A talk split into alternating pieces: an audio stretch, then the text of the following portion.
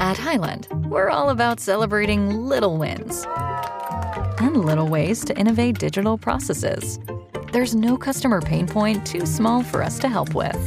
Maybe that's why more than half of the Fortune 100 looks to Highland to connect their content and data, improve processes, and turn little efficiencies into big wins for their customers and clients.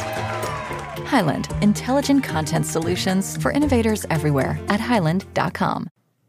Okay, machen wir doch mal einen Test. Was macht ihr als erstes, nachdem ihr euch einen neuen Gaming-PC gekauft habt? Erstens, ihr installiert sofort Skyrim, um zu schauen, ob es mit allen Textur, Shader und Jordos die Schwertmaid-Mods jetzt 5 Frames flüssiger läuft. Zweitens, ihr übertaktet die Grafikkarte mit dieser Kaugummi- und Büroklammer-Methode, die ihr neulich in einem TikTok-Video gesehen habt. Oder drittens, ihr stürzt euch ins Internet, um den ganzen Abend so richtig schön eure Versicherungen zu checken und günstigere Tarife zu suchen. Die richtige Lösung ist natürlich erst eins, dann zwei, dann Krankenhaus und dann drei für eine bessere Krankenversicherung. Aber so weit muss es gar nicht kommen. Es gibt schließlich Clark. Mit der Clark-App behaltet ihr den Überblick über all eure Versicherungen und könnt euch jederzeit günstigere Tarife empfehlen lassen aus tausenden Versicherungen, die Clark für euch vergleicht. Damit Clark Verträge für euch kündigen und abschließen kann, erteilt ihr der App ein sogenanntes Maklermandat. Eure Verträge gehen dann von euren alten Maklerinnen oder Maklern an Clark über. Das ist in der Versicherungsbranche so üblich. Diese Vollmacht könnt ihr danach aber auch jederzeit kostenfrei widerrufen. Ihr behaltet also die volle Kontrolle.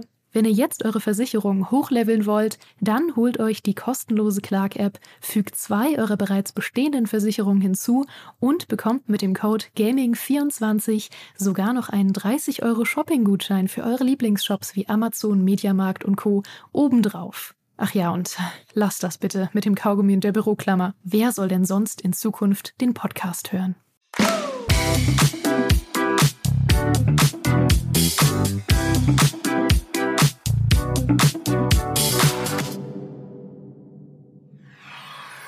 Die Ankündigung von Final Fantasy VII Remake hat vor fast zehn Jahren einen riesigen Hype ausgelöst.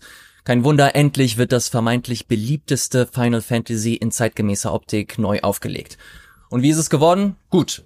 Sehr gut sogar. Und mit Final Fantasy VII Rebirth kommt jetzt der zweite Teil der Neuauflagen-Trilogie. Kann man das so nennen? Ich glaube schon. Und ich stelle mir die Frage nach dem Spielen, ist das noch ein Remake oder schon eine Fortsetzung? Und um diese Frage zu beantworten, habe ich mir den besten Final Fantasy Experten rangeholt, den ich kenne. Er ist ein Kollege, nein, ich möchte sagen, ein guter Freund. Hallo, ah. lieber Gregor. Hallo Achid, danke für die warmen Worte und äh, gut, dass du es nochmal quantifiziert hast, ja, den du kriegen konntest. Lieber Gregor, natürlich äh, freue ich mich ganz besonders, dass du da bist. Du bist der beste Final Fantasy Experte, den ich kenne. Sagen wir es, wie es ist. Ja, ähm, das, äh, das akzeptiere ich. Äh, du bist äh, unterwegs bei den äh, Rocket Beans natürlich. Du machst da unter anderem den Game Talk. Den äh, kennen vielleicht den äh, die ein oder anderen. Äh, außerdem bist du bei äh, Greg's RPG Heaven am Start und veröffentlichst da regelmäßig Videos, unter anderem natürlich zu deiner großen Liebe Final Fantasy. Dazu gehört hoffentlich auch Final Fantasy VII. Äh, ja, ja, sowieso. Also in der Vergangenheit natürlich immer. Ähm, der RPG Heaven selbst existiert ja eigentlich schon seit 25 Jahren plus mittlerweile in verschiedenen Formen. Und Final Fantasy VII gerade war da maßgeblich dran beteiligt. Und ähm, es passt ganz gut, dass wir uns jetzt vor äh, dem Release nochmal zusammensetzen können. Ich bin schon fleißig dabei und spiele Rebirth, habe mehrfach die Gelegenheit gehabt, schon bei Events teilzunehmen. Die Demo ist rausgekommen und ähm, ich habe mich sehr darauf gefreut. Ich will nicht zu viel vorwegnehmen, aber ich finde es ganz schön geil. Ja, es ist äh, sehr, sehr interessant. Ich spiele auch schon seit knapp zehn Stunden ungefähr und habe da auf jeden Fall auch noch ein paar Gedanken, die ich mit dir äh, teilen möchte. Ganz kurz vorweg, wenn ihr euch fragt, wer zum Teufel ist dieser Typ da? Ähm, ich bin ja auch relativ frisch bei Game Star Talk. Ah. Äh, wichtig. ja, ist äh, wichtig. Ich bin Elias, ähm, habe vorher bei ähm, BTV den Game Talk moderiert, äh, bin aktuell als äh, Videojournalist für äh, Tech und Gaming unterwegs und äh, mache jetzt hier ein, zwei Mal im Monat ähm, unter anderem auch den äh, GameStar Talk, worauf ich mich äh, sehr, sehr freue. Ähm, warum? Weil ich unter anderem mit tollen Leuten wie eben Gregor über interessante Spiele sprechen kann, wie Final Fantasy VII Rebirth. Lieber Gregor, lass uns da äh, direkt einsteigen. Ich möchte aber noch mal einen kleinen Schritt zurückgehen und über Final Fantasy VII Remake sprechen. Kannst du noch mal ganz kurz erzählen, wie du aus diesem Spiel herausgekommen bist, wie so deine Eindrücke waren? Ich habe ja gerade erzählt, dass das damals ein Riesending war, dass das nach all der Zeit ähm, wirklich angekündigt wurde, dass da jetzt Final Fantasy VII neu aufgelegt wird in zeitgemäßer Optik über drei Spiele hinweg. Dann ist der erste Teil 2020 erschienen. Wie waren so deine Eindrücke? Ja, also äh, es war ein Spiel auf jeden Fall, das Remake von Final Fantasy VII, was Square eigentlich nicht vergeigen durfte. Ja, wenn ein Spiel ähm, halbwegs vernünftig werden sollte, dann das da. Und nicht nur für mich, sondern für viele andere war Final Fantasy VII das Spiel, was so die Leidenschaft zum zum Japaner-Rollenspiel mitbegründet hat. Das Ding ist bei Final Fantasy VII, das kam zu einer Zeit raus, wo der technische Fortschritt enorm schnell gewesen ist. Also gehen wir mal fünf Jahre später. Final Fantasy VII war Ende 96, 97 dann hier im Westen äh, rausgekommen. Ähm, da bist du schon in der GameCube Resident Evil 1 Remake-Ära ja. oder so. Ist ja ein paar Jahre weiter scheint und das Problem ist, das Spiel selber war immer noch gut, aber natürlich, wie Storytelling gemacht wird, wie das Grafische so ineinander geht, das verliert natürlich einiges von seiner Wirkung. Und ähm, ich kann mich erinnern über die ganzen Jahre hinweg, das war eins der meistgewünschten Projekte, bis Square dann, ich glaube, es war die E3 2015, wenn ich mich nicht irre, in, oh, mhm.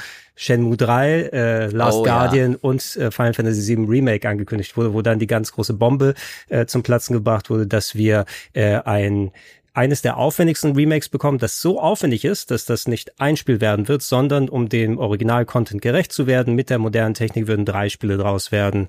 Und äh, ja, da haben Square lange dran gewerkelt. Ich glaube, das war der April 2020, wo dann der erste Teil rausgekommen ist, der im Grunde eigentlich die, wenn, wenn du es ganz genau nimmst, die ersten vier bis fünf Stunden des originalen Final Fantasy VII mhm. in einer Neuauflage für PS4 damals zusammengefasst hat. Wobei, das wurde natürlich so ausgekleidet und erweitert, äh, nicht nur mit den Gebieten, wo man unterwegs ist, storytechnisch ganz einfach, wie das neu interpretiert wurde, dass ähm, du alleine mit dem Remake eine Spieldauer von 30 bis 40 Stunden hast, was im Grunde die gesamte Spieldauer vom Original ist.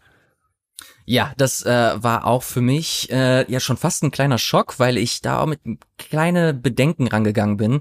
Ähm, die wollen die ersten fünf Stunden des Spiels irgendwie abdecken und das in einem verhältnismäßig großen, äh, in einer verhältnismäßig großen Neuauflage. Und da war ich mir nicht sicher, okay, verkalkulieren sie sich da vielleicht? Konzentrieren sie sich auf Aspekte, die für das große Ganze uninteressant waren, aber ich erinnere mich, als ich das durchgespielt habe, war ich absolut geflasht. Ich fand das Spiel von vorne bis hinten äh, großartig, das Kampfsystem war toll, ähm, auch was sie mit den Charakteren gemacht haben, die Inszenierung, wie viel sie da noch mit reingebracht haben, das hat mir so viel Lust gemacht und seitdem warte ich eigentlich auf dem äh, auf den zweiten Teil, auf den Nachfolger der der Neuauflagen Trilogie im Grunde. Und jetzt haben wir Rebirth. Das äh, wird zum Zeitpunkt dieser Aufzeichnung äh, in ein paar Tagen erscheinen. Wir haben ja schon die Demo, wo die Leute schon mal äh, reingucken konnten in den Anfang. Die wird noch erweitert äh, für um den Open World Aspekt. Äh, wir konnten den Open World Aspekt schon äh, spielen und erleben. Äh, lieber Gregor, bevor wir da direkt reingehen, wie sind so deine ersten Eindrücke von Rebirth? Du hast ja, glaube ich, ein Stück weit mehr gespielt als ich. Genau, ich hatte die Gelegenheit tatsächlich recht früh, bereits im September 23, so eine ganz, ganz frühe Version zu spielen. Da war es so, dass ich äh, ein bisschen so Story Parts gespielt habe, dass wir, was wir in der Demo aktuell gesehen haben, wo man mit Sephiroth schon am Anfang in Nibelheim unterwegs ist, da wird man so ein bisschen Dungeon Crawling äh, plus Kampfsysteme ausprobieren kann, äh, plus diesen ersten Endboss, den man in der Demo ausprobieren konnte.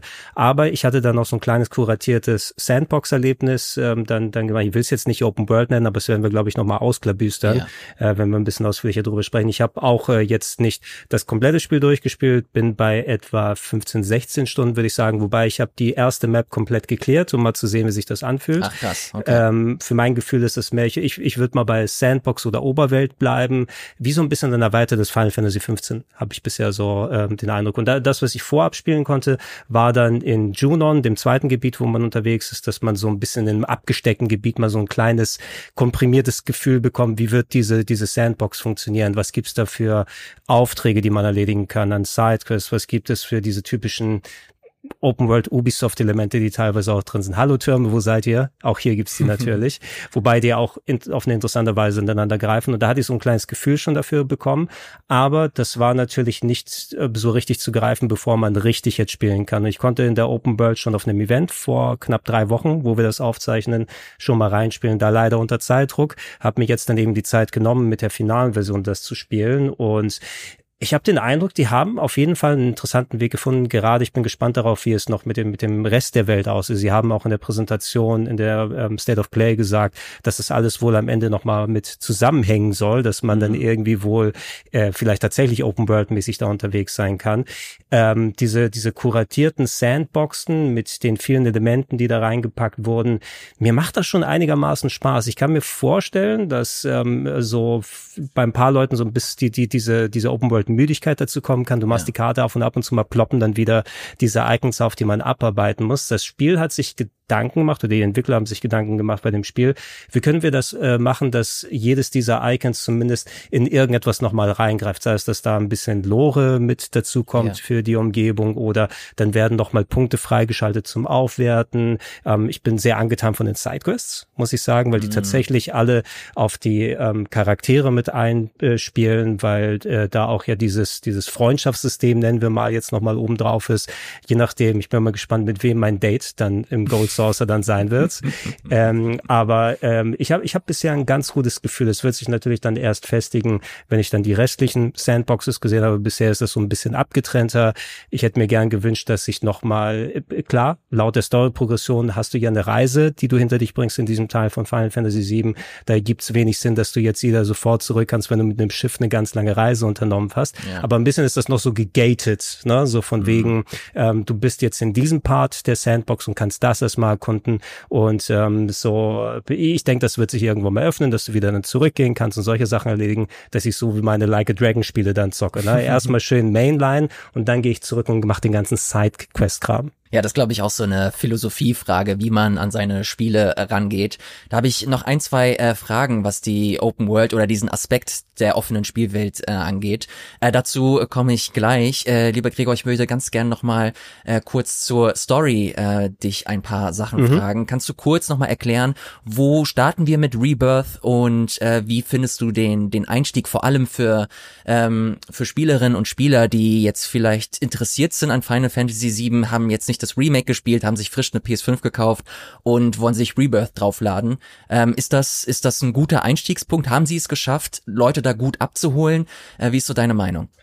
Das Abholen ist okay würde ich persönlich sagen. Es ist so eine Sache, es ist der zweite Teil von der Trilogie, wie Sie es jetzt gesagt haben, und orientiert sich natürlich an der Geschichte, die vorher in wesentlich komprimierterer Fassung vor 25 plus Jahren erzählt wurde. Ähm, Square haben ja auch ähm, jetzt äh, mit angekündigt, dass zum Beispiel ein Combo-Paket geben wird, ähm, mhm. wenn das Spiel rauskommt, dass du zusammen mit Remake dir holen kannst. Und mh, hm, es ist natürlich dann, es sind viele eigenständige Sachen, die da ablaufen, aber wenn du dann mittendrin reinkommst, die Charaktere sind nach Remake, wo sie sich alle kennengelernt haben, wo wir als Spieler mit den Charakteren warm geworden sind und gesehen haben, ey, was ist das für eine Welt? Wer ist eigentlich Shinra als so Großkonzern, der Raubbau am Planeten betreibt und wir als Ekoterroristen von äh, Avalanche äh, stemmen uns gegen die Obrigkeit. Aber da sind noch ganz persönliche Beziehungen dann drunter mit Cloud, dem Hauptcharakter, der eine Eliteeinheit namens Soldat oder Soldier angehört hat und äh, Sephiroth, seinem äh, eigentlich verstorbenen Vorgesetzten, der ehemals damals ein Volksheld war, aber jetzt komplett durchgeknallt ist. Das sind so alles Sachen, wenn ich das jetzt so kurz zusammenfasse, wenn ihr Remake gespielt habt, dann könnt ihr das nachvollziehen. Wenn ihr Remake nicht gespielt habt, wird's ein bisschen kniffliger. Ich denke schon, man kann wahrscheinlich anfangen, weil die Charaktere funktionieren von sich aus, finde ich ganz gut. Und es wird ja ein gewisser neuer Storystrang angefangen. So ein bisschen werden so die, ähm, die, die, die Lücken dann gefüllt. Und es gibt auch so ein kleines Preview-Video, wenn ich mich nicht irre, im Intro, wo du dich nochmal vertraut machen kannst, wenn du denn möchtest. Ähm, für mich persönlich, ich würde auf jeden Fall mit dem Remake starten. Es ist ja auch nach vier Jahren nicht schlechter. Äh, es läuft mittlerweile auch recht solide auf der PlayStation 5 mhm. und ähm, würde dann erst sagen, dass das das Rebirth nicht wegläuft. Ähm, aber wer weiß, ne, vielleicht ist das ein in sich rund geschlossenes Erlebnis, wenn ich es dann mal fertig habe. Nur so wirkt's eben ähm, wie der Mittelteil einer Geschichte, der ähm, vielleicht sogar dunkle Empire Strikes Back Mittelteil nennen wir es mal so, wo dann die krassen Sachen dann alle abgehen. Und äh, möchtet ihr Empire Strikes Back geguckt haben, wenn ihr in New Hope nicht geschaut habt bei Star Wars? Bin mir nicht sicher.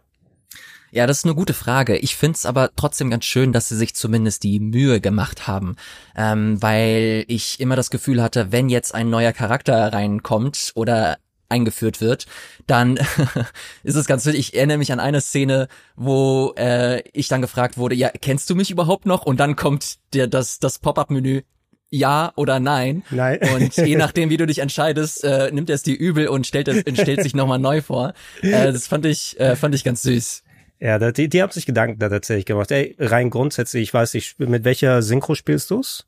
Äh, ich spiele es auf Englisch tatsächlich. Okay, ich spiele es auf Deutsch und ich finde die Deutsche richtig gut, muss ich sagen. Hammer. Also, aber ich fand, ich fand ja auch, äh, die, die war auch sehr, sehr gut eben im äh, Remake gewesen. Und ich, ich meine, Square macht sich seit seit einiger Zeit wirklich Aufwand, das auch in Deutsch zu lokalisieren. Das Ding ist, es steht einem natürlich immer offen, auf Englisch, Japanisch, ich glaube auf Französisch zu schalten. Aber ähm, vom Writing her und wie die Charaktere ineinander gehen und ganz ehrlich, ich muss sagen, Barrett, mit dem werde ich im Englischen nicht warm. Der hat so eine Stereotype, guck mal, B.A. Baracus. Stimme und den finde ich einfach viel, viel kerniger und sympathischer im Deutschen und äh, die machen auch wieder einen echt coolen Job und gerade weil die Charaktere so schön ähm, äh, sind, ähm, ich habe auch wieder Spaß gehabt, die wieder erneut nochmal kennenzulernen. Ich finde, das ist einfach so eine tolle Truppe, die dann hier mhm. so zusammenkommt und ähm, du, wir werden über ein paar Einzelheiten sprechen. Ich will auch nicht zu viel verraten, aber es sind ein paar so richtig gute Lacher bisher drin gewesen, also so in äh, mit, mit Nebencharakteren, mit kleinen Begebenheiten und äh, ich kenne ja das originale FF7 sehr gut. Ich muss es bestimmt ein halbes Dutzend Mal durchgespielt haben über die Jahre. Mhm. Immer wieder mal, mal auf der PSP die PS1-Passung, mal so mit dem, dem Remaster, was vor einiger Zeit gekommen ist und, und da zu sehen, was sie aus diesem, aus dieser Ursuppe gemacht haben und genau wie beim Remake das, was sie so erweitert haben, ist, ist, ist einfach spannend und, und sehr cool. Ähm, Vergleicht nicht nochmal, ich schmeiße mal kurz ran, bevor ich ihn dann wieder vergesse, ähm, so dieses, dass man aus einem 5-Stunden-Part beim Remake so ein 40-Stunden-Spiel gemacht hat. Ich bin auch an sich okay damit gewesen. Ich kann es verstehen, wenn einige, die das Original kennen, dass es sich ein bisschen zerfahren anfühlt. Guck mal, jetzt sind wir wieder länger, länger da, als wir vorher gewesen sind, aber da ist ja auch mhm. wesentlich mehr Content vorhanden. Man kann es vielleicht so sehen wie ähm, Dragon Ball im Fernsehen und Dragon Ball als Manga. Ja, weil ich habe Dragon Ball als Manga gelesen und im Dragon Ball im Fernsehen, äh, da haben sie natürlich extra viele Mehrfolgen und Zusatzgeschichten reingepackt. Und wenn du den Manga kennst, kann es sich so anfühlen, als ob sich einiges mehr zieht. Oh, vier Seiten vom Manga sind zwei Folgen in der Serie. Aber wenn du nur die Serie kennst, hat es natürlich einen ganz anderen Kontext und du wartest nicht drauf, oh, wann kommt der nächste Plotpunkt, sondern eher, du bist in der Geschichte hier mittendrin dabei. Und so hatte ich das Gefühl bei Remake und jetzt auch bei Rebirth, insbesondere, weil du eben nochmal diese extra Freiheiten hast und nicht nur in einer kleinen, beengteren Stadt drin bist. Ähm, mhm. Ich glaube, du, du wirst weniger Probleme haben als bei einem Remake allgemein, äh, dich bei einem Rebirth entfalten zu können. Äh, kann ich absolut nachvollziehen. Das war auch, wie schon anfangs erwähnt, so eine kleine, ähm, ja, so eine kleine äh, so ein kleines Gedankenspiel, das ich hatte, ob ich das jetzt wirklich cool finde oder nicht, aber du hast es ganz gut ausgeführt, dass es mir genügend Mehrwert gegeben hat, indem es entweder die verschiedenen Charaktere nochmal äh, weiter erzählt hat, neue Aspekte nochmal mit reingekommen sind, ähm, auch dass du die, diese, diese, diese Slum-Sektoren gesehen hast, ähm, nochmal in, in ausführlicher, ein bisschen mehr, ein bisschen auserzählter, äh, verschiedene Nebenquests, das hat alles dafür, dazu geführt, dass ich mich da einfach ein bisschen besser hineinversetzen konnte, so doof es klingt. Es hat sich alles ein bisschen authentischer angefühlt und das hat es dann, das hat dann andere Längen wieder wettgemacht, fand ich. Und ich habe bei Rebirth zumindest äh, einen ähnlichen Vibe. Ähm, ich finde dieses, dass du gegated wirst, ähm, beziehungsweise dass du an bestimmten Orten erstmal festgehalten wirst, gar nicht so schlecht, weil ich gerade am Anfang echt so ein bisschen überrumpelt wurde mit einem Feature nach dem anderen. Dann hast du, gehst zu den Türmen, dann schaltest du Kampfprüfung frei, du hast Expedition, dann kommen Chocobos, mit Chocobos kannst du Rennen veranstalten, ähm, dann hast du eine, äh, eine Stadt, die erste Stadt ist glaube ich Kalm, zu der du kommst. Da hast du äh, Queensblood, das Kartenspiel, wo ich im Grunde einfach süchtig von werde wahrscheinlich. Oh, lass, lass uns gleich mal drüber sprechen. Ich habe auch meinen Spaß an Queensblood. Ja, es, es ist wirklich äh, sehr, sehr, sehr gut. Du hast dann noch die Nebenquests und so weiter. Also ich finde das gar nicht so schlecht, dass du da ein bisschen zurückgehalten wirst und da äh, so Stück für Stück rangeführt wirst, ähm, weil selbst da fange ich schon langsam an, so ein bisschen zu, zu schwitzen und ähm, habe Probleme hinterherzukommen bei all den Sachen, die man da so machen kann. Ich, ich verstehe es. Es ist wahrscheinlich, ähm, ich kann mir von der Entwicklerseite aus denken, dass so ein bisschen überkompensieren ist Ihr wollt mhm. mehr Features, wir geben euch alles. Aber wirklich ja. alles, was man machen kann. Und so kann. fühlt sich das auch an. Und ähm, ja, ich habe es nur erwähnt mit dem Gating ebenso, weil vielleicht manche Leute dann trotzdem das Gefühl haben, shit, ähm, äh, du kennst ja auch Komplettisten, die dann sagen, ich mache jetzt, wenn ich da bin, ich mache alle Häkchen weg, mhm. äh, bevor ich weitermachen kann. Ich habe da noch diese ganzen offenen Sachen. Und äh, wie, wie erwähnt, ich habe den, den, die erste Map mal komplett geklärt, die Graslande, also alles an Quests gemacht, die da sind, um mal das Gefühl dafür zu bekommen. Es war mir auch ein bisschen zu Tutorial-lastig, finde ich, weil du alle fünf Sekunden gefühlt dann, ja. du kriegst eine Nachricht von Chatley, der dann nochmal sagt, oh, du hast jetzt das gemacht und so alles. Wahrscheinlich ähm, legt sich das jetzt mit den späteren Mails, weil er hat das, jetzt hat er einmal seine Tutorial-Messages alle und so weiter gemacht. Äh, aber es will dir natürlich einmal erklärt werden, ach, das machen die Türme, dann kommt das hier nochmal raus. Was ist nochmal eine Protosubstanz? Ähm, hast du das mit der Diebesbande gemacht in den Grasland ja. mit der Protosubstanz? sehr, sehr ist, gut. Sehr, sehr ja, gut. Aber, und auch auf Deutsch äh, so kompletter Quatsch. Also wirklich. Ähm, in, in Sachen Quatsch auch. Äh, eine Sache, die ich erwähnt hatte bei der ähm, Vorab-Gameplay-Session vor ein paar Monaten, die ich gemacht habe, so dieser die, die Story bei, bei, bei Rebirth und bei Remake allgemein, die hat ja eine gewisse Ernsthaftigkeit und das ist ja auch das, was die Leute da reinzieht, das Emotionale, was dich mitnimmt. Aber das Geile ist, was sie bei Remake und Rebirth weiter geschafft haben, dieses, dieses Goofy, dieses Durchgeknallte mm, dann ja. drin zu haben. Und, und eine Sache, die mir aufgefallen war, mit dem, wenn du mit den Chocobos unterwegs bist, zum Beispiel Red 13, der Hund Schrägstrich Katze Löwe in deiner Party, läuft nicht mit, sondern er sitzt auch auf dem Chocobo Natürlich, und reitet. Klar. Und, und das ist mir in dem Kontext, weil es so eine Sache war, besonders aufgehört, ah, das ist ja irgendwie äh, komplett Banane, aber dieses Spiel ist so auf gute Art Banane in, ja. in so vielen Parts. Da ist das nur eins. Ja, ich verstehe das vollkommen, warum er jetzt so reitet mittlerweile. Mhm. Ähm, und und äh, das, das ist das Schöne, was ich auch durch das Questen dann mitbekommen habe. Äh, mir macht das Questen Spaß, aber ich würde da auch sagen, für mein Gefühl ist es so, ich werde es wahrscheinlich wirklich dann eher wie Yakuza oder Like a Dragon spielen. Ich mache sehr viel Mainline, ich mache sehr viel Story mhm. und wenn ich mhm. dann sehe, ich brauche vielleicht noch mal irgendwo zum Leveln. Ähm, ich hatte zum Beispiel, als ich die, die, die Demo auf dem Event gespielt habe, der erste Boss, große Boss, äh, den du auf der ersten Oberwelt mit dem Midgard Solom, da hast da Midgard Sorma oder wie der jetzt mittlerweile heißt. Ich war da komplett unterlevelt auf dem Presseevent. Mhm. Ja. Jetzt, wo ich aber zum Beispiel die ganze Map gemacht habe und hingegangen bin und dann Erfahrung mit dem Kampfsystem hatte, mal ein paar Materials geholt habe, mir tatsächlich nochmal einen neuen Esper dazu geholt habe. Lohnt sich übrigens auch, wenn man Save Games von den alten Games drauf hat, da kriegt ihr nämlich umsonst Beschwörungsmateria ja. auf die Saves mit drauf. Ähm, dann ist es wesentlich angenehmer gelaufen. Ich habe wieder gemerkt, wie geil ich das Kampfsystem finde. Ja, da können wir auch gleich nochmal äh, drüber sprechen. Vorher nochmal ganz kurz die Open World abgehakt.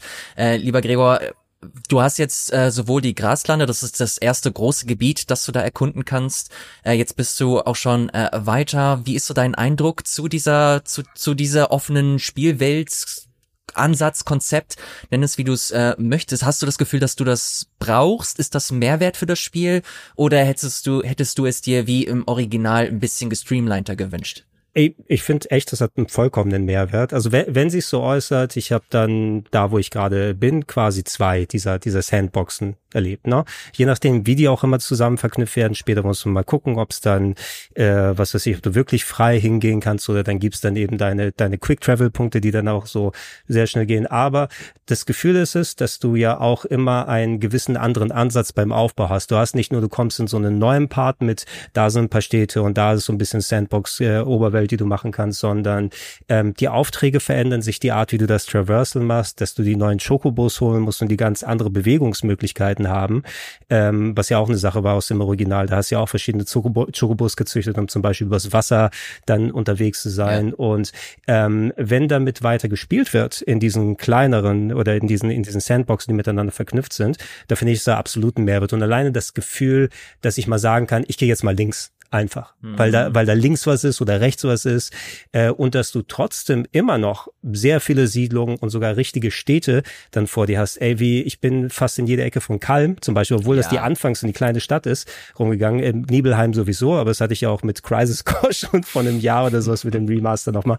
War ich hier nicht gerade? Ach ja, das war Crisis Core. Mhm. Ähm, wenn ich an Final Fantasy 16 zurückdenke, das hast du ja auch ausführlich gespielt. Ne? Ja. Und ähm, das fühlt sich hier wesentlich freier und sinnvoller verzahnt an. Bei Final Fantasy 16 war es ja so, du hast ja auch ein paar Siedlungen gehabt, aber sobald es in die großen Städte, die, die von der Storytechnik, ähm, von der Story her aus wichtig gewesen sind, gegangen bist, dann konntest du da nicht frei herumlaufen. Da waren das so Devil May Cry Level, wo dann die Action abgegangen ist, aber ich hatte nie das Gefühl, ich bin in einer großen, atmenden Welt, belebten mhm. Welt, die dann, wo, wo dann etwas passiert um dich dann äh, drumherum und die ähm, Oberwelt oder die Welt, wie sie so für die Quests miteinander verbunden war bei Final Fantasy 16, war auch so ein bisschen Makulatur. Ich ja. gehe da hin und, und bekämpfe da ein paar Monster. Das fühlt sich hier bei Rebirth belebter, sinnvoller verzahnt an und ähm, vor allem abwechslungsreicher. Wie gesagt, ich, ho ich hoffe, dass sich hier die Abwechslung hält, wenn man dann weiter ins Spiel dann reingeht, weil ich bin voll dran zu sehen, was sie mit der Story dann weitermachen. Story müssen wir auch noch gleich natürlich drüber reden. Du ja. hast ja von wegen gesagt,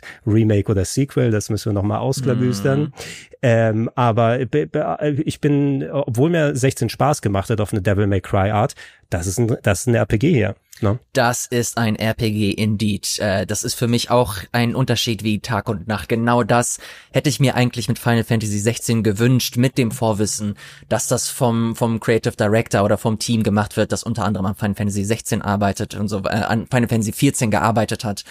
Ähm, und war dann letztlich doch echt sehr, sehr, sehr enttäuscht von 16, auch wenn ich dem die, äh, die Qualität gar nicht absprechen möchte. Also was allein die Optik, die Inszenierung, den Bombast angeht, da müssen wir nicht drüber drüber streiten, aber so die die äh, auch wenn es sich das so ein bisschen platt und wie Plattitüde anhört, aber es, da hat mir so ein bisschen Final Fantasy einfach gefehlt. Und dazu zählt halt eben RPG, ähm, Party, gutes Kampfsystem, das ineinander verzahnt ist und du auch ein bisschen ähm, ja Einfluss auch hast. Das hat mir auch vielleicht habe ich da nicht die kompletten äh, Möglichkeiten ausgereizt, aber hier habe ich einfach das Gefühl, dass es dafür ausgelegt ist und äh, habe einfach viel mehr Lust, mich damit zu beschäftigen.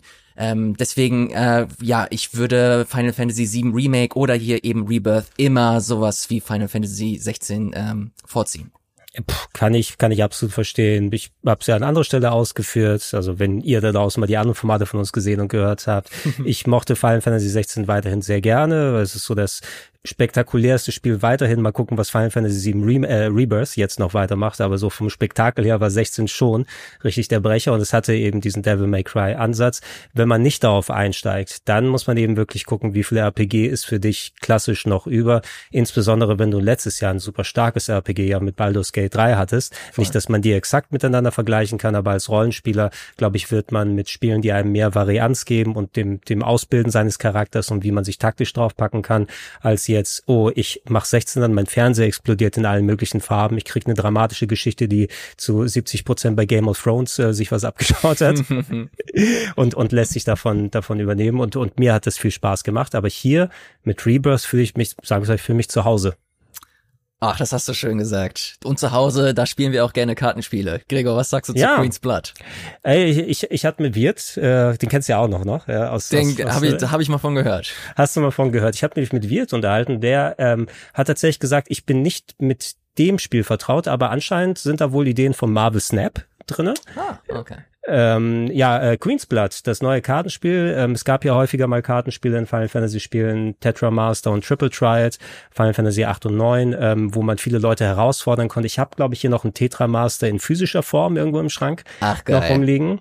Ähm, und äh, hier gibt's wieder ein Kartenspiel, was unter anderem in Nebenquests mit reingeht. Ähm, äh, je nachdem, wo du in der Story bist, wird das auch nochmal ein bisschen mehr Relevanz haben, wobei es wird zum Glück mehr in den optionalen Bereich gehalten, aber es ist auch ganz gut so. Dann kann ich ich immer gucken, ob ich Bock drauf habe oder nicht, mhm. mich da in Matches ähm, dann dann dann nieder zu, zu, zu setzen und und Leute herauszufordern, auch ganz abstruse Gegner, die man herausfordern kann teilweise. Die Dame mit dem Ford äh, in Kalm, äh, wo man erstmal durch, durch ihre Kisten durch muss und sagt, ja, aber meine Abwehr wirst du nicht durchbrechen. Äh, das Spiel an sich, du hast dein Kartendeck, äh, du kannst dir Karten kaufen, Karten verdienen und das ist ein bisschen so schwierig zusammenzufassen. Es hat irgendwie so drei äh, Reihen, die du füllen musst mit Karten, während der Gegner auch die damit füllt und jede Karte hat verschiedene Punktewerte. Äh, je nachdem, wie die Karten gelegt werden können, werden Felder freigeschaltet, verstärkt, wo man andere Karten drauflegen kann. Und Ziel ist es, zwei von den drei Reihen mit mehr Punktewerten abzuschließen als der mhm. Gegner. Dann gilt das Match als gewonnen. Hört sich ein bisschen schwierig an, wenn man das so zusammenfassen möchte, aber ja, ähm, ich, ich, ich hatte mich mal hingesetzt und seitdem ich es eben auch auf dem Event ausprobiert habe, jetzt hier mit der finalen Version mich mal vernünftig damit beschäftigt und mir macht das Fun, muss ich sagen. Ne? Ja. Ich habe es noch nicht zu 1000 Prozent drauf, weil, ach warte mal, wenn ich das jetzt verstärke, dann kann ich eine andere Karte nehmen, die ich canceln muss und immer das Deck des Gegners ist natürlich verdeckt in der meisten Zeit. Das heißt also, es ist immer ein bisschen Glücksspiel dabei und du kannst nicht immer zu 1000 Prozent vorbereiten oder dass du das Glück hast, dass gerade die richtige oder die coole Karte für dich mhm. gezogen wird. Äh, aber du kannst sehr schnell wieder neu anfangen. Also ist immer okay. Voll, das ist für mich immer ein sehr, sehr gutes Zeichen, wenn ein Spiel gute Minispiele hat, mit denen ich mich auseinandersetzen möchte. Das zieht mich dann nochmal ein bisschen tiefer mit rein und äh, gibt mir einfach das Gefühl, dass es eine, das ist eine interessante Spielwelt, äh, in der man sich aufhalten möchte. Und Queen's Blood, das Kartenspiel, ist nicht das einzige Minispiel. Wir wissen, dass die Gold Saucer in Rebirth eine Rolle spielen wird. Die, ja, kann man, die, die, die Spielhalle im Grunde, wo weitere äh, Minispiele auf einen warten. Du hast äh, Chocobo-Rennen, wenn ich mich nicht irre. Ähm, du hast einen Kampf, äh, ein 3D-Kampf. Äh, Der Simulator. Nee, nicht der Simulator, ah, sondern nee, der, achso, der, ah, ja, der, der Gold Saucer Pixel-Figurkampf. Pixel-Figur, wo die Figuren halt wirklich auch so modelliert sind wie aus dem äh, Original, also mit mhm. blöckigen, mit einem blöckigen Cloud äh, kämpfst du da zum Beispiel. Das habe ich leider noch nicht ausprobieren können, aber das, äh, da freue ich mich schon, schon ganz besonders drauf. Ja, ich, ich habe den Eindruck, du, du wirst wahrscheinlich inflationär zugeballert mit Minigames, selbst wenn du nicht damit rechnest. Es gab ja schon einige in, in, in Remake äh, damals, dieses Lauf mit Cloud äh, durch so ein Parcours und hau Kisten kaputt und sowas. Mm. Ähm, hast du hier die, die Froschparty schon gesehen in, in Junon? Nein, habe ich nicht. Okay, man, Eine man hat Alter, Alter. Also man, man hat man hat ein bisschen was davon im State of Play Trailer dann gesehen und ich, ich führe das mal ein kleines bisschen aus, weil es so ein kleines Nebending hier nur ist. Ne? Okay. Du kommst du kommst in Junon ähm, unter Junon in so eine kleine Ecke und auf einmal werden deine Partymitglieder in Frösche verwandelt. Aber dann auch so so Frösche, die dann ähm, so die Features haben, so wie die Hosenträger von Tifa äh, oder ich glaube, es war es der die die Stichschleife von Eris oder so. Man erkennt sie wieder, so ein kleines Mini Schwert auf Cloud da. Und ähm, anscheinend, das ist so eine Ecke, da sind auch äh, Kinder, ähm, äh, weswegen auch immer, weil der, der Lebensstrom da so stark ist, werden Leute in Frösche verwandelt. Und die Kinder, die dort sind, dann veranstalten so Spiele, so Hüpfparcours. Und dann verwandelst du dich mit deiner Party und dann geht's so ein bisschen ähm, so Takeshis Castle Style wirst auf so einem Parcours dann gepackt und dann geht's darum, spring über das sich immer drehende, äh, die, den Uhrzeiger oder sowas, ne? Und wer bleibt als letztes über? Und äh, das ist nur ein Beispiel von vielen. Na, ähm, und da wirst du immer in solche Minigames reingeworfen, wenn du sie machen möchtest, nicht machen willst. Und, und äh, natürlich ist äh, Queen's Blood eines der größeren. Ich glaube, das wird sich auch über das ganze Spiel hinwegziehen. Mhm. Aber du, du wirst, wenn du Minigame-Content brauchst, nicht ähm, zu wenig bekommen, denke ich. Sehr, sehr gut. Ähm, Minispiele, dafür ist gesorgt, aber natürlich äh, wollen wir auch ein bisschen was vom Hauptspiel sehen und vor allem drüber sprechen. Dazu zählt ein kompetentes, gutes äh, Kampfsystem. Wir haben ganz kurz auch schon drüber gesprochen, äh, bezüglich vor allem auch Remake, dass sie da ein bisschen was äh, Neues gewagt haben. Die haben äh, ein klassisches Action-System, also so ein Slasher ähm, oder ein Hack'n'Slay, gepaart mit dem Active Time Battle aus dem Original. Das bedeutet, du kannst jederzeit die Zeit stoppen oder in Zeitlupe verlangsamen, deine Fähigkeiten auswählen und äh, entsprechend dann weiter agieren. Und hier haben sie noch mal eine Schippe draufgesetzt. Du hast die Synchroleiste die dafür sorgt, dass du mit äh, Team, äh, mit Partymitgliedern äh, gemeinsame Angriffe starten kannst. Du hast ähm, die Synchroleiste, die auch noch dazu führt, dass du mit ähm, mit deinen Teammitgliedern on the fly, während du kämpfst, nochmal zusätzliche äh, Parade, äh, Paradeangriffe machen kannst. Ja. Du hast Waffen, du hast Accessoires, du hast Rüstung, du hast natürlich die Materia, also deine, dein Equipment, das du dir dran packen kannst, äh, die mit äh, zusätzlichen Fähigkeiten wie Magie daherkommen. Ähm, ich finde das Kampfsystem an sich, die Grundlage finde ich großartig. Ähm, hier hatte ich aber mit den Neuerungen, mit den zusätzlichen Features schon fast das Gefühl, dass ich ein bisschen überfordert bin. Wie, wie, wie hat, wie hat es bei dich, äh, wie hat es bei dir äh, sich angefühlt? Ja, also überfordert kann ich nachvollziehen in einem gewissen Maße. Ich denke, hier kommt wieder das Typische zusammen. Die haben eine sehr gute Vorlage beim ersten gemacht. Also wir hatten ja alle Bedenken, wie werden sie das Kampfsystem ansetzen, oder wird es einfach so ein Action draufgekloppe sein? Ähm, Im Nachhinein kann man sagen, wie Final Fantasy 16 am Ende, wo mhm. du einfach deine Balken leerst und äh, dann schnell zum nächsten Move wechselst. Nein, es ist tatsächlich ein taktisches Kampfsystem und, und äh, wie du es bei so einem Sequel machen würdest, was können wir ergänzen? Wo können wir daran nochmal schleifen? Wo können wir das weitermachen? Du, du warst gerade so ein bisschen, also ich, ich bin mir auch nicht sicher, wie es genau im Spiel ist, aber so ein kleines bisschen gestolpert über die Synchro-Sache. Es gibt wohl zwei, es gibt ja zwei Synchro-Dinger da. Die, äh, es gibt einmal diese Synchro-Combo-Attacken, die du ja. dann freischaltest in dem, in dem neuen Skilltree, der so ein bisschen Makulatur ist, finde ich. Diesen Skilltree hätte ich ehrlich gesagt nicht gebraucht, weil ich schalte einfach ja. immer alles frei, was dann direkt da ist. Aber das sind ja diese, diese Querbalken, die du auflädst. Und wenn genau. du dann, dann können Eris und Barrett zusammen auf den Gegner drauf springen oder sowas. Aber dann gibt's auch noch die, wenn du den R1-Button hältst, die du immer auslösen kannst. Und die heißen auch Synchro irgendwas. Und was? die kosten. Ach so, okay, okay. Und die ja, kosten, und die kosten, und die kosten keine, also ich, ich, ich bin mir auch nicht ganz sicher. Wie gesagt, ich spiele es komplett auf Deutsch und die heißen beide Synchro irgendwas, sind ja. aber unterschiedliche Geschichten, die man gemeinsam macht. Und mit R1 machst du zum Beispiel, da gibt's, das kannst du immer die ganze Zeit anwenden für irgendwelche so Combo-Geschichten und, und das ist alles sowohl integraler Kram im Spiel, der, den man sich erstmal drauf schaffen muss, bevor mm. das später im Spiel, wenn du Pech hast und das am Anfang nicht drauf hast, dann wird's dir sch schlechter gehen später, ne, wenn du die Sachen dann richtig ausnutzen musst. Ähm, es kommt auch nochmal dazu, du hast ja mehr Partymitglieder als ja. äh, im Original und da kommen ja auch nochmal mehr dazu, haben wir ja auch schon mal gesehen. Äh, wir wissen es durch Original und durch die Trailer, die bisher dann gewesen sind und jede dieser Figuren hat ein eigenständiges Konzept, gerade wenn man am Anfang von wegen Tutorials gesprochen hat. Jedes Mal, wenn du das erste Mal eine der Figuren machst, übrigens, so funktioniert das Kämpfen, übrigens, so kannst du das ja. aufladen, dann kannst du mit drei das auch noch aktivieren. Äh, in der Theorie müsste ich mich hinsetzen und mit jedem Charakter mal drei bis vier Stunden im Kampfsimulator üben, mhm. einfach um die Bewegungsabläufe und ähm, wie Kombos ineinander gehen. Ich hatte zu Remake mir damals mal, obwohl ich das Spiel schon zweimal dadurch gespielt habe, ich habe mir so Tutorial-Videos angeguckt von Leuten mit Tifa. Ähm, oh, die, ja. die, wenn du mit der richtig umgehen kannst, da können die in Tekken 8 alle vermöbeln. Ja, ne? ohne Wie die Kombos. Und ich habe es zweimal durchgespielt und hatte es nicht ansatzweise alles drauf. Und das war alleine, alleine im Remake. Und hier kommen eben nochmal diese Sachen dazu mit den Synchro-Attacken, äh, mit diesem Skill-Tree, wo du in die Zauberfibel gehen musst, um da so Sphero-Brettmäßig Fähigkeiten freizuschalten. Wobei, wie gesagt, ne, da finde ich, das ist so ein bisschen das hat mir persönlich nicht viel gegeben, das, warum schaltet es sich nicht von alleine frei? Äh, so eine Automatik hätte ich nicht gefunden. Genau wie bei der Materia. Je mehr Partymitglieder, je mehr Materia hinzukommen, ich habe echt Probleme, die Übersicht vernünftig zu halten. Ich hätte mir da auch mhm. vielleicht so eine Art Auto-Equip mal als Option einfach gewünscht, weil so, warte mal, wem habe ich welche Material gegeben? Shit, jetzt habe ich eine Waffe gewechselt und jetzt ist dieser Slot nicht mehr gekoppelt, also kann ich da nicht meinen Zusatzeffekt machen.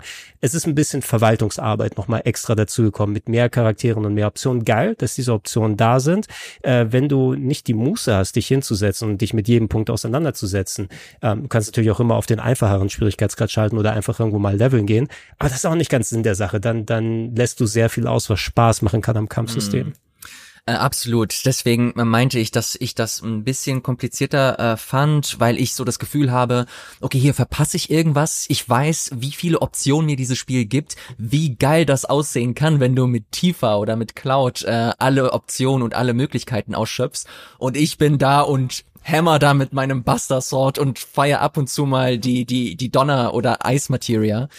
Und äh, das war's. Da habe ich mich ein bisschen erschlagen gefühlt. Wird wahrscheinlich ähm, mit der Routine kommen, wenn man je länger man spielt, desto eher greift das dann alles. Bei Final Fantasy VII Remake habe ich mich eigentlich auch ziemlich sicher gefühlt gegen Ende mhm. und hatte auch hier und da echt das Gefühl, alles klar, das, das, das ist eigentlich ganz geil, was ich hier gerade mache. Ja, es, äh, wenn es wie bei Remake ist, werden ja eh nochmal sehr aufwendige Kämpfe dazu kommen, die ja. sehr viel mit bestimmten Taktiken zu tun haben. Ähm, so ein paar, ich kann mich erinnern, obwohl, wie gesagt, Remake zweimal durchgespielt habe, selbst beim zweiten Mal, ach mal, wie ging dieser Gegner nochmal? Shit, das war mm. dieser Rufus-Kampf, äh, wenn ah, du dich ja. erinnern kannst, wo ja. du allein mit Cloud gegen Rufus in ähm, äh, Remake dann antreten musstest und dann, okay, ich habe keine Option, zu einem anderen Charakter zu wechseln. Ich muss exakt wissen, wann man ausweicht und wann man nicht angreift. Mm. Und dann wird so ein bisschen geskill äh, checkt dann, äh, was du machst. Aber grundsätzlich bin ich, wie gesagt, da, da volle Pulle mit dabei. Ich gebe euch da draußen mal so einen allgemeinen Tipp, der galt auch für Remake und gilt auch für hier. Analysematerial ist euer bester Freund. Jeder Kampf sofort mit Cloud-Analyse draufpacken, um zu gucken, was die Schwächen des Gegners sind. Da bekommt ihr nämlich auch ja. eine kleine Taktik, wie ihr die äh, Stagger-Leiste voll machen könnt. Also Schockzustand, glaube ich, heißt das hier. Staggern kennen wir ja auch so als Konzept, äh, dass ihr dann so Freihits und mehr Schaden äh, frei bekommt, wenn ihr die Gegner irgendwie zum Umkippen bringt. Ähm, das könnt ihr alles mit der Analyse-Materie euch angucken. Und äh, eine neue Sache, die dazu gekommen ist, ich glaube, als also ich glaube, das ist neu, aber es müsste auch ein Zugeständnis gegenüber Remakes sein. Ähm, manchmal war es so, du hast ja deine Dreierparty, mit der du hingehst und dann, shit, ich bin bei dem großen Endgegner. Seine einzige Schwäche ist Eismaterie. Shit, die einzige Materie, die ich nicht equipped mm. habe. Ähm, du kannst jetzt über den Skilltree wohl ähm, elementare Attacken, ohne dass du eine Materie hast, freischalten lassen, die du mit einem Active Time Balken dann machst. Dann wird dann irgendwie so eine Windattacke dann auf dein ja. Schwert gepackt und alles was wohl dem nochmal entgegenwirken soll. Wenn du die Dinger freischaltest, dass du zumindest immer mal die Option hast, okay, ich habe keine Eismaterie dabei, wo ich das machen sollte, aber ich habe eine eiselementaren Angriff, den ich mal mitnehmen kann. Also mhm. das wird ein kleines bisschen aufweichen, weil da hatte ich ab und zu auch mal meine Probleme. Shit, mein Loadout ist nicht gut und eigentlich schlage ich mich jetzt gut, aber ich könnte es viel besser machen. Absolut. Das Spiel gibt dir genügend äh, Möglichkeiten, dich da äh, zu entfalten und den Kampfs, äh, Kampfstil zu wählen, auf den du gerade Bock hast. Du musst halt nur Lust haben, dich darauf einzulassen und dich einzulesen. Ich hatte echt viele Momente, wo ich in Menüs war und mir angeschaut habe, okay, welche Kombinationen machen Sinn. Da gibt es bestimmte Materia, die nur mit bestimmten Charakteren wie Tifa oder Yuffie nochmal äh, konkret Sinn machen oder da nochmal zusätzliche Boni freischalten. Und wenn man das macht, wenn man die Arbeit äh, leistet, dann äh, zeigt sich das auch im Spiel. Das macht nochmal ein bisschen mehr Spaß. Aber wie gesagt, muss man ein bisschen Bock drauf haben. Ja, du musst, du musst auch wirklich mit jedem üben, weil hier es ist cool, dass sie es machen, Partytrennung. Ne? Mal wird von der Story dann verlangt, okay, du bist mit diesen Charakteren in einem anderen Abschnitt unterwegs, gerade wie mhm. die Dungeons aufgebaut sind, fand ich bisher auch ganz cool. Ich mag es immer, wenn es so kleine Rätsel und äh, verschiedene andere Elemente gibt, die reinkommen. Diese Mithrilmine, wo man am Anfang noch ja. unterwegs ist. Ähm, und wenn ihr da nicht wisst, welche Charaktere wie gut mit welchen Features miteinander arbeiten können, könntet ihr auch vor Probleme kommen. Das ist mhm. Final Fantasy VI auch nicht äh, anders gewesen wenn ihr euch daran zurückerinnert. Definitiv. Jetzt haben wir über das Kampfsystem gesprochen, über äh, die offene Spielwelt. Ähm, ich würde aber sagen, lieber Gregor, das Herz dieses Spiels sind die Charaktere, ist mhm. die Gruppe. Ja. Ähm, wie hast du das bisher so empfunden? Du hast du gemeint, dass du äh, 10, 15 Stunden gespielt hast. Das mhm. Remake kennen wir natürlich auch alle. Wie ist so die, die Darstellung der, der, der Party? Ja, es geht für mich auf einer Linie mit wie bei Remake weiter. Also da hatte ich jetzt nicht so die Bedenken wie vor dem Remake, werden sie es vernünftig hinbekommen oder nicht. Ich fand, dass die alten Charaktere super neu interpretiert wurden ähm, vor allem eben was so das, das Zwischenmenschliche angeht und wie die miteinander agieren. Mhm. Ähm, ich muss mich tatsächlich immer wieder mal an Final Fantasy 15 erinnern. Das hatte natürlich auch seine Probleme in, in vielen Punkten gehabt, aber gerade da war diese Kam Kameraderie und, und der Rapport unter den ja. Figuren das, was gestimmt hat. Und diese Truppe hier, man merkt, was für coole Charaktere da schon damals gewesen sind und jetzt kommen, können die richtig aus sich herauskommen. Mhm. Das klaut nicht immer nur der Sturkopf und, und Grummler ist, sondern einfach mal auch ein goofy Motherfucker. und und und äh, Barrett äh, gerne solche Tendenzen wie Tifa und ähm, und, und Eris äh, untereinander sich äh, kichernd über andere Leute äh, unterhalten.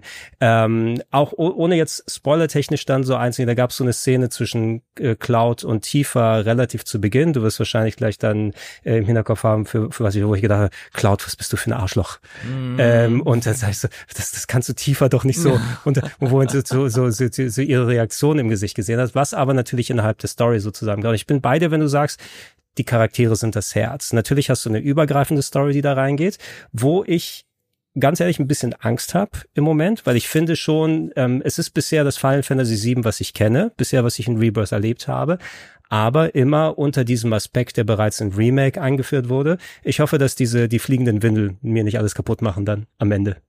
Nennen wir es mal so.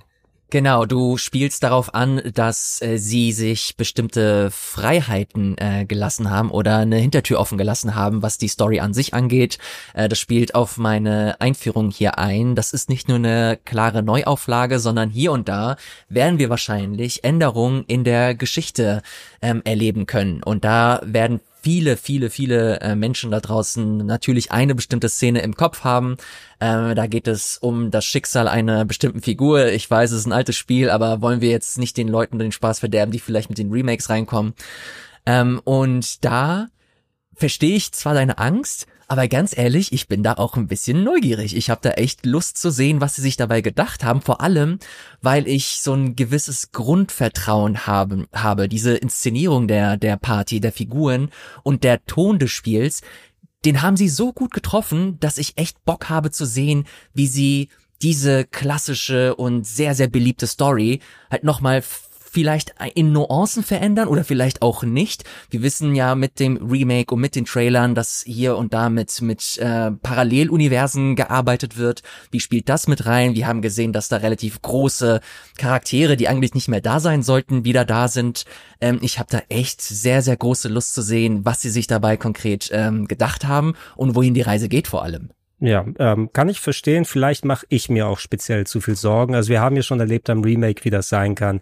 Und ich bin absolut d'accord damit, wenn du ein Remake machst, du musst es nicht, du musst dich nicht sklavisch an den originalen Dialog halten, sondern du musst dir das, das Gefühl wiedergeben, dass du das Spiel von damals noch hast. Aber die können natürlich andere Abzweigungen nehmen und die können etwas nochmal auskleiden und, und anders nochmal drumherum machen. Das Herz des Spieles oder die, die Intention, die Emotion, die ausgelöst wird. Und ich werde jetzt auch nicht spoilen von wegen, du, von der Szene, die du da angesprochen hast, auch wenn wir sie seit 20, 25 Jahren kennen, natürlich immer wieder mit dem Spiel erwähnt wird. Das ist auch nicht, ähm, obwohl diese Szene immer wieder besprochen wird. Es gibt ganz, ganz viele Leute, die gar nichts mit dem Spiel zu tun haben, die jetzt das erste Mal das erleben, die darf man auch nicht dann außer Acht lassen. Ähm, und äh, ganz ehrlich auch, das Spiel nur auf diese eine Szene runter zu reduzieren im Original ist auch irgendwie fehl am Platz. Es das ist nur eben eine, gerecht, ja. Ja, ähm, und, und die, die Sorge ist es das, weil ich das Gefühl hatte beim Remake schon, diese neuen Elemente, die dann reinkommen, von wegen, die bewusst dazu gemacht worden, ach, ihr meint Final Fantasy VII zu kennen, ihr habt schon so oft durchgespielt.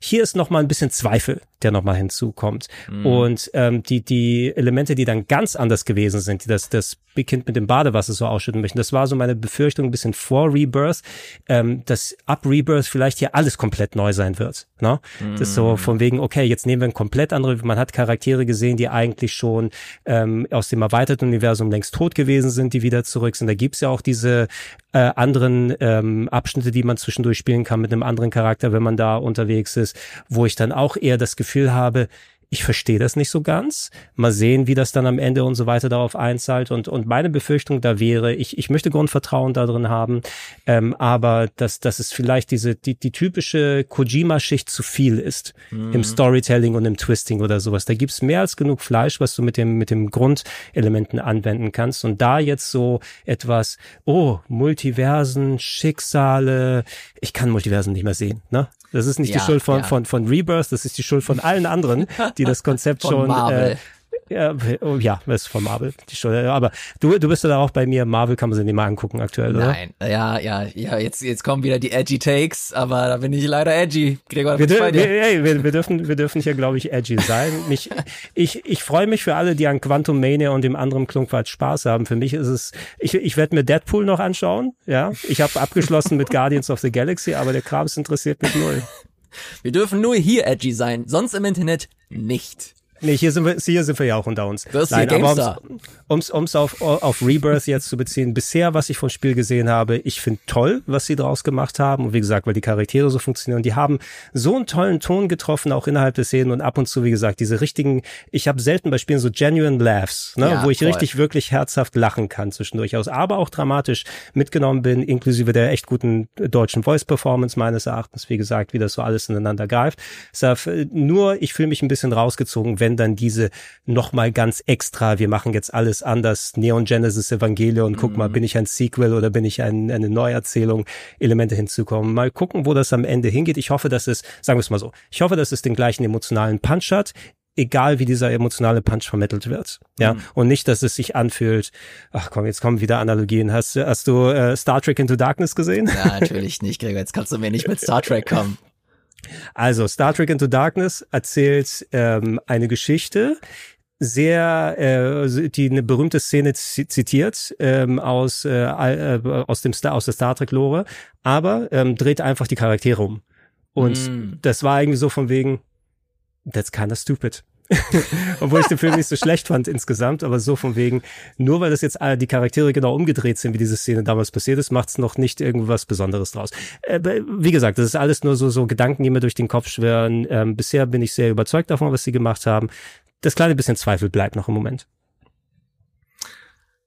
Alright, äh, lieber Gregor, lass uns äh, keine Zeit verlieren und nochmal einen letzten äh, Punkt ansprechen, äh, den ich hier auf der Liste habe. Und zwar geht es um äh, Technik. Äh, ja, wollte ich gerade sagen, wir müssen über Grafik sprechen. Genau, genau. Natürlich über Optik, wie das Spiel ähm, läuft und so weiter und so fort. Äh, ich habe mir da ein paar Sachen notiert, aber ich lasse dir gerne wieder den Vortritt. Wie ist so dein Eindruck, was so die technische Performance von Final Fantasy VII Rebirth auf der PS5 angeht?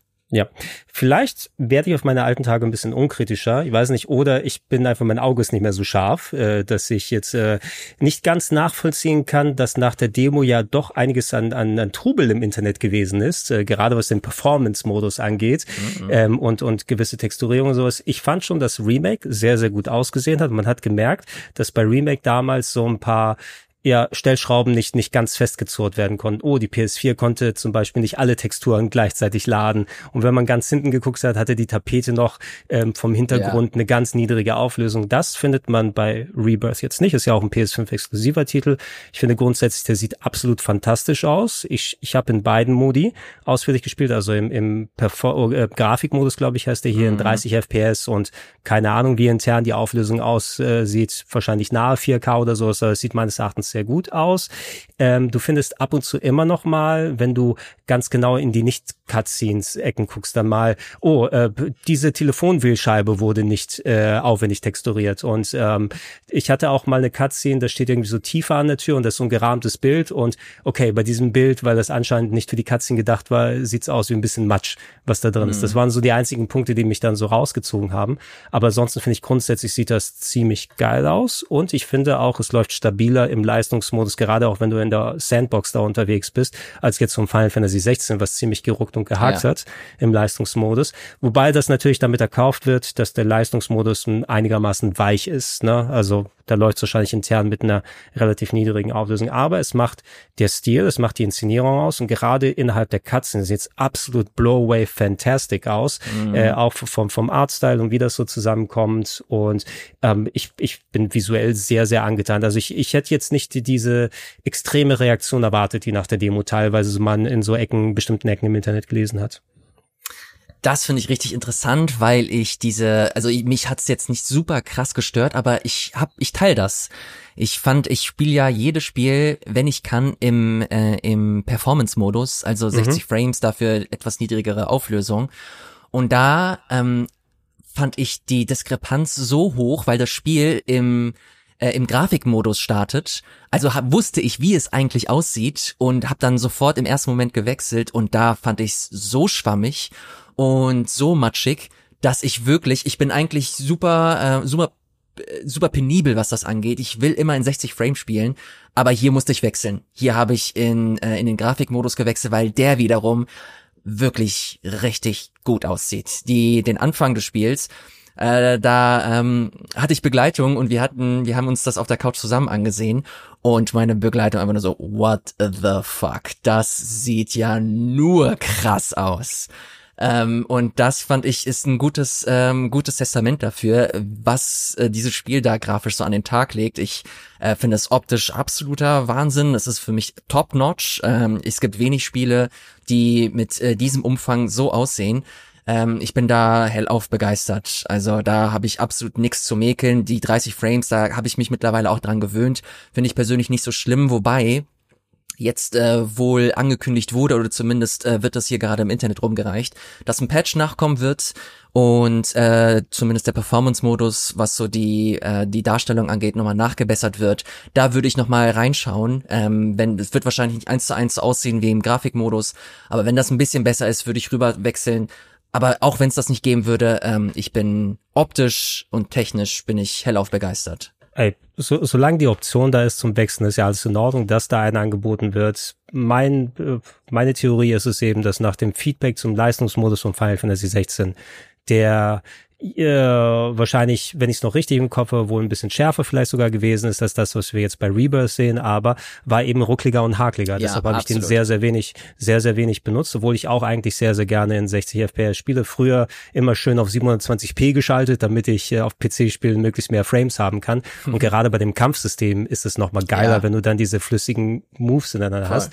Hier ist es aber so eben, okay, die Weichheit ist da. Ähm, es gibt leider keine PC-Version direkt zum Start, wo die Leute mal ihre 50, 90 reinballern können im übertragenen Sinne, um das zu brute forcen. Ähm, solange man aber auch im Grafikmodus bleibt und ich habe wie gesagt beide gespielt, aber ein bisschen mehr den Grafikmodus und echt erstaunlich, das ist ja wirklich fast alles Echtzeit, ja, auch in den Cutscenes, ja, was man ja. da sieht. Ne? Es gibt, meine ich, bisher nur eine Handvoll Sachen, die wahrscheinlich so Videos vorher fertig gewesen sind, aber den meisten Krams kannst du dir in Echtzeit da anschauen lassen.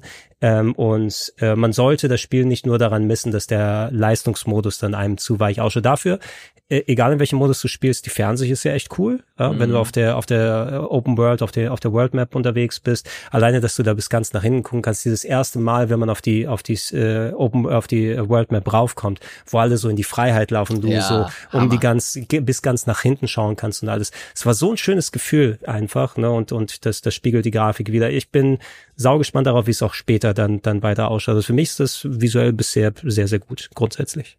Voll. Jetzt äh, kommen wir so langsam aber äh, sicher zum Ende. Ich hätte eigentlich richtig Bock, nochmal mit dir zu sprechen, wenn wir das mal komplett durchgespielt haben. Um, Machen wir den äh, Spoilercast oder so, ne? Ja, ja, also wenn da, wenn ihr Leu wenn ihr da draußen Lust habt, äh, schreibt das sehr, sehr gerne unten in die Kommentare. Ich äh, hätte da auf jeden Fall wahrscheinlich Gesprächsbedarf, wenn wir, wenn wir das mal endlich mal durchgespielt haben. Jetzt haben wir, glaube ich, über die wichtigsten Punkte äh, gesprochen. Gregor, was sind so deine, deine abschließenden ähm, Gedanken zu dem, äh, zu dem Spiel? Was sind so deine Hoffnungen? Hast du noch generell Kritikpunkte, die du äußern möchtest oder, oder Gedanken zum Spiel? Ich habe also das meiste gesagt, was ich sagen wollte. Vielleicht nochmal ergänzend, äh, die Musik ist geil. Also Ach, wie bei ja, Remake auch. Ja, natürlich. Bei Remake so tolle Neuinterpretation der alten Themes. Das Einzige, mit dem ich bisher nicht warm wurde, was wir aus den Trailern gesehen haben, war dieses gesungene Lied. Mhm. Äh, ähm, aber es ist so Hit und Miss bei Final Fantasy. Das aus Final Fantasy VIII, Eyes on Me, fand ich fantastisch. Oder allgemein Final Fantasy VIII, die gesungenen Sachen. Und hier, das ist das Einzige, aber ansonsten, wie geil die die alte Musik neu interpretiert haben ist so ein Hammer. Äh, und und ähm, bis auf meine Bedenken, die ich hier und da mal geäußert habe, wie gesagt, ich bin absolut geplättet. Also this this game was made for me. Und ähm, da, da spricht da spricht natürlich bestimmt auch sehr viel Nostalgie dann damit raus. Aber ähm, ich ich ich meine es, wenn ich sage, ich fühle mich, als ob ich zu Hause angekommen bin. Und ähm, wenn es auf die Art weitergeht und nicht jetzt der Punkt kommt, der auf einmal äh, meine Stimmung kippen lässt, äh, warum auch immer dann passiert, mhm. dann könnte ich mir vorstellen, dass das wahrscheinlich mein Favorite Game der letzten fünf Jahre oder so wird. Und das oh, wow. trotzdem im Zeitraum, wo ein Elden Ring und ein ähm, äh, Tears of the Kingdom oder sowas rausgekommen mhm. ist. Also und ich bin heilfroh, dass Square mit Ausnahme von ein paar Punkten hier und da, aber Final Fantasy VII so agiert hat, so wie Capcom bei Resident Evil und den Remakes agiert hat, dass sie es tatsächlich bei dem Remake getroffen haben, wie sowas aussehen muss, wie man so ja. ein altes Spiel in die Moderne bringt. Ähm, und das, was die Leute letztes Jahr über Baldur's Gate 3 gesagt haben, ey, wenn du dich einmal gewöhnt hast, was für dann Aufwand ähm, und eine große Welt und Charakterisierung und Inhalt mit dem mit der Rebirth äh, oder der der Final Fantasy VII Remake Trilogie zusammenkommt, ganz zu schweigen, wie der letzte Teil dann wohl sein wird, dann muss sich jedes andere fucking Game so ein bisschen damit messen lassen. und du weißt immer, dass du nur ein kleineres und gedrängteres Erlebnis dann dementsprechend mit mit äh, Konzessionsentscheidungen bekommen wirst. Äh, falls sich Square danach nochmal erbarmt, ich würde es lieben, Final Fantasy VIII äh, in so einer Art Update oh. zu sehen, weil ich glaube, das könnte mit am meisten dann vertragen. Neun ist natürlich auch super, aber ich glaube, acht wäre das, was vertragen oder vielleicht äh, Kitase, der der ähm, ich glaube Producer ist, ich habe er ist ja auch in allen Spielen beteiligt gewesen, hat ja auch was von von Final Fantasy 6 mal anklingen lassen und dass da ein Remake wohl 20 Jahre dauern würde. Ja, ja, das ich hoffe, dass ich ich hoffe ich, ich hoffe, dass ich so lange noch lebe, solange das Zeug funktioniert, ja, bis sie das machen. Ach schön, ja, ich ähm ich bin sehr, sehr gespannt. Ich bin vor allem neugierig darauf, wie das jetzt äh, weitergehen wird. Ich wollte eigentlich nach der Aufnahme hier nochmal um Block spazieren gehen, aber nee, wahrscheinlich werde ich hier schön die Pläse anmachen und äh, weiter, äh, weiterspielen. Lieber Gregor, ich glaube, wir sind äh, durch. Wir haben alles besprochen, was wir besprechen äh, wollten. Natürlich äh, der Disclaimer nochmal, das hier ist kein äh, Review oder ähnliches. Da qualifizieren sich unsere Spielzeiten nicht dafür. Wir haben da reingespielt äh, die ersten 10, 15 Stunden und wollten da unsere Meinung jetzt einfach mal äh, kundtun und euch einen ersten Eindruck davon geben, wie sich dieses Spiel spielt und was ihr zumindest am Anfang erwarten könnt. Und ich hoffe, euch hat es gefallen. Lieber Gregor, Vielen, vielen Dank für deine Zeit. Das hat mir natürlich wie immer ganz großen Spaß gemacht. Willst du noch mal ganz kurz erwähnen, auch wenn ich es anfangs kurz angerissen habe, wo kann man dich im Internet finden, wenn man Lust auf mehr hat? Ja, danke nochmal für die Einladung, Elias. Ähm, ich habe mit dir nicht viel zu tun, ne? aber es ist ja schön, mal mit Gleichgesinnten reden zu können. Nein, ich bin natürlich immer gerne am Start, äh, wenn es um Games und, und andere Sachen gerade mit dir geht. Und äh, ja, das erwähnt, ich bin natürlich häufig auch auf Rocket Beans zu sehen, aber gerade was Rollenspiele angeht, auf Gregs RPG Heaven oder rpgheaven.de äh, im Internet seit 25 Jahren plus unterwegs, äh, jetzt hauptsächlich mehr in Richtung YouTube-Videos und alles.